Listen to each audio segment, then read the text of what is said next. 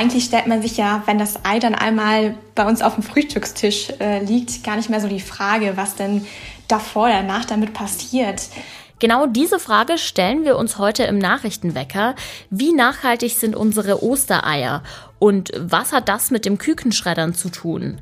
Außerdem gibt es ein paar Tipps, was ihr an den Feiertagen in Augsburg unternehmen könnt. Ich bin Greta Brünster. Guten Morgen. Nachrichtenwecker, der News-Podcast der Augsburger Allgemeinen.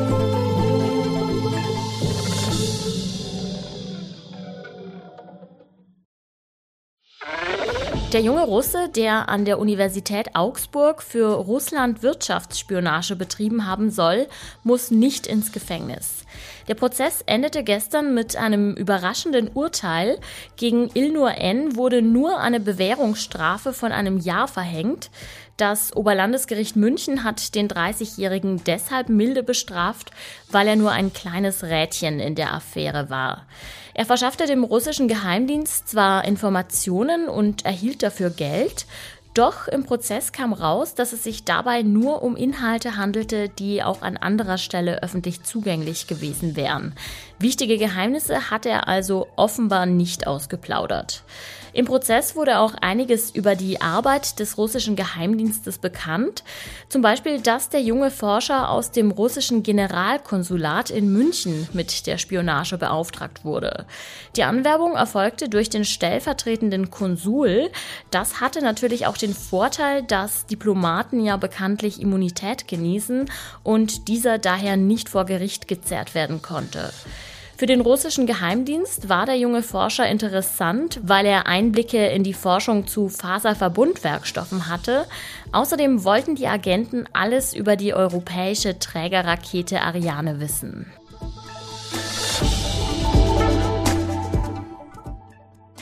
4,50 Euro für ein Roggen-Vollkornbrot, 2 Euro für ein Stück Markenbutter und 10,50 für ein Kilo Rinderhack.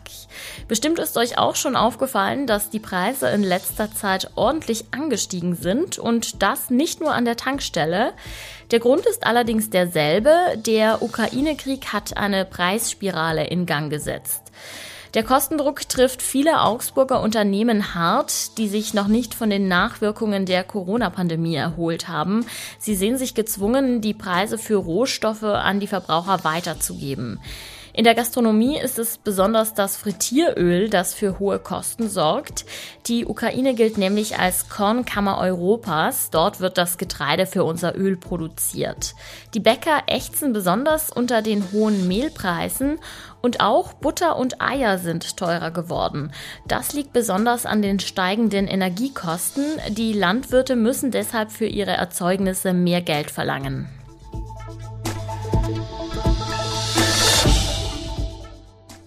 Wer durch Augsburg schlendert, der wird bald ein gemütliches Plätschern vernehmen.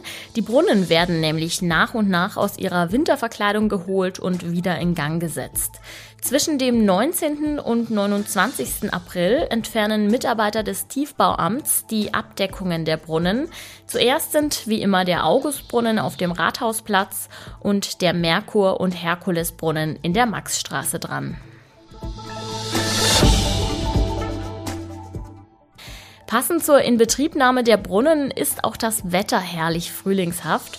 Obwohl der Himmel heute Morgen noch etwas bedeckt ist, erreichen die Temperaturen mittags warme 20 Grad. Selbst am Abend ist es mit 12 Grad noch sehr angenehm im Freien, perfekt für einen kleinen Spaziergang zum Beispiel. Tierschützer hatten es jahrelang gefordert. Seit Anfang des Jahres ist das sogenannte Kükenschreddern in Deutschland nun endlich verboten.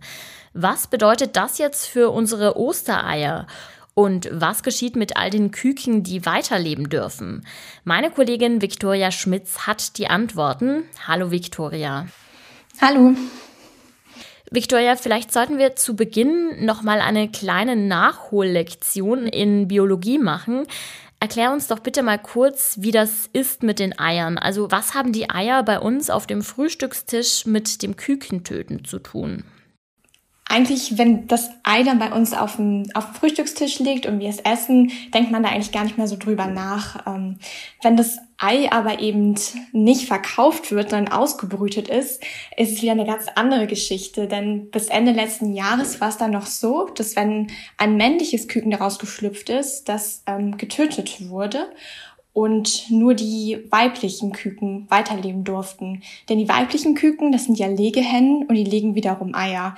Aber die männlichen Küken legen eben keine Eier und sind deshalb eben nicht so erwünscht bei den Geflügelbetrieben. Seit Jahresbeginn ist das Schreddern von Küken ja zum Glück Geschichte. Welche Alternativen gibt es denn jetzt? Mhm. Also es gibt prinzipiell drei Alternativen, was jetzt eben mit den männlichen Küken geschieht. Ähm, die erste ist, dass man schon im Ei schaut, welches Geschlecht das Küken hat, also beziehungsweise noch der Embryo. Und wenn das eben männlich ist, dann ähm, nutzt man das Ei dann zum Beispiel schon als Füttermittel. Und dazu gibt es eben verschiedene technische Verfahren, mit denen man herausfinden kann, welches Geschlecht das Ei hat. Ähm, die zweite Möglichkeit lautet, dass das Ei eben ganz normal ausgebrütet wird und dann ein Hahn aufgezogen wird. Ähm, in dem Fall spricht man dann von der Bruderhahnaufzucht, denn es ist ja praktisch der Bruder der Henne, der dann aufgezogen wird. Und ähm, eine dritte Möglichkeit, die es auch gibt, ähm, ist, dass man ähm, zwei Nutzungsrassen ähm, züchtet. Das sind dann Rassen, bei denen die ähm, Henne Eier legt und der Hahn ähm, aufwächst. Das Verbot fürs Kükentöten, das gibt es in Deutschland, nicht aber in anderen Ländern. Was bedeutet das denn jetzt für die deutschen Landwirte? Genau, für die Landwirte bedeutet das, dass sie natürlich höhere Kosten haben, weil sie brauchen jetzt eine, eine, eine Alternative zum Kükentöten. Das heißt, entweder sie wenden eben solche technische Verfahren an oder sie ähm, ziehen eben an Hahn auf oder legen ähm, diese sogenannte Bruderhahnzucht eben in einen anderen Betrieb um. Ähm, das bedeutet ziemlich hohe zusätzliche Kosten für sie, weil sie sich eben um eine Alternative kümmern müssen. Das heißt, entweder sie müssen die Bruderhähne selber großziehen oder sie suchen sich eben einen anderen Betrieb, der das für sie übernimmt oder sie wenden eben eins dieser technischen Verfahren an, um das Geschlecht im Ei schon zu bestimmen. Eine Frage noch und zwar, worauf muss ich denn achten, wenn ich am Sonntag jetzt ein nachhaltiges Osterei auf meinem Tisch haben möchte? Ähm, zuerst kann man auf jeden Fall im Supermarkt schon mal darauf achten, ob bestimmte Siegel eben auf den Eierkartons drauf sind. Oder man schaut sich, falls man das Ei schon gekauft hat, ähm, eben das einmal genauer an, dass mich immer eine Nummer drauf. Und anhand von dieser Nummer kann man eben nachvollziehen, ähm, erstmal in welcher Erhaltungsform das aufgezogen wurde, ob es Bio, Freiland oder eben Bodenhaltung ist. Und dann gibt es eben noch ähm, eine weitere Ziffer auf dem Ei ähm, darüber kann man nachvollziehen, ob das Ei aus Deutschland kommt oder ob das aus einem anderen Land kommt. Das Kükenschreddern ist seit Jahresbeginn verboten. Eine tierfreundliche Zucht ist deshalb aber leider trotzdem nicht immer garantiert. Wenn ihr nochmal nachlesen wollt, wie das funktioniert mit den Nummern auf den Eiern, dann findet ihr den Artikel von Victoria in den Show Notes. Und an dich, Victoria, vielen Dank für die Infos. Danke dir. Und auch das ist heute noch wichtig. Papst Franziskus feiert heute die Gründonnerstagsmesse in einem Gefängnis bei Rom und wird dort an zwölf Inhaftierten das traditionelle Fußwaschungsritual vollziehen. Damit erinnert er an die Fußwaschung Jesu, an seinen zwölf Aposteln, wie sie im Johannesevangelium beschrieben wird. Ostern steht bevor und damit euch zwischen Familienzauber und Schokohasen nicht die Decke auf den Kopf fällt, haben wir ein paar Tipps zusammengestellt, was in Augsburg an den Feiertagen so geht. Tierfans können im Augsburger Zoo Osterhasenhausen besuchen. In der Tropenhalle erwarten die Besucher knuffige Kaninchen und Küken. Am Ostersonntag und am Ostermontag werden zudem Ostereier an Kinder verteilt.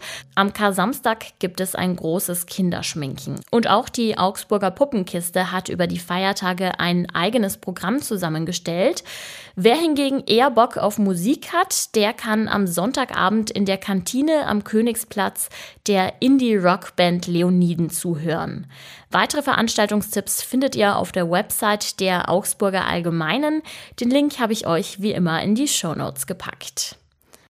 Und auch der Nachrichtenwecker gönnt sich eine kleine Osterpause. Wir sind am Dienstag wieder für euch da. Bis dahin, macht es gut. Mein Name ist Greta Prünster. Ich sage danke fürs Zuhören und habt ein gemütliches Osterfest. Nachrichtenwecker ist ein Podcast der Augsburger Allgemeinen. Alles, was in Augsburg wichtig ist, findet ihr auch in den Show Notes und auf augsburger-allgemeine.de.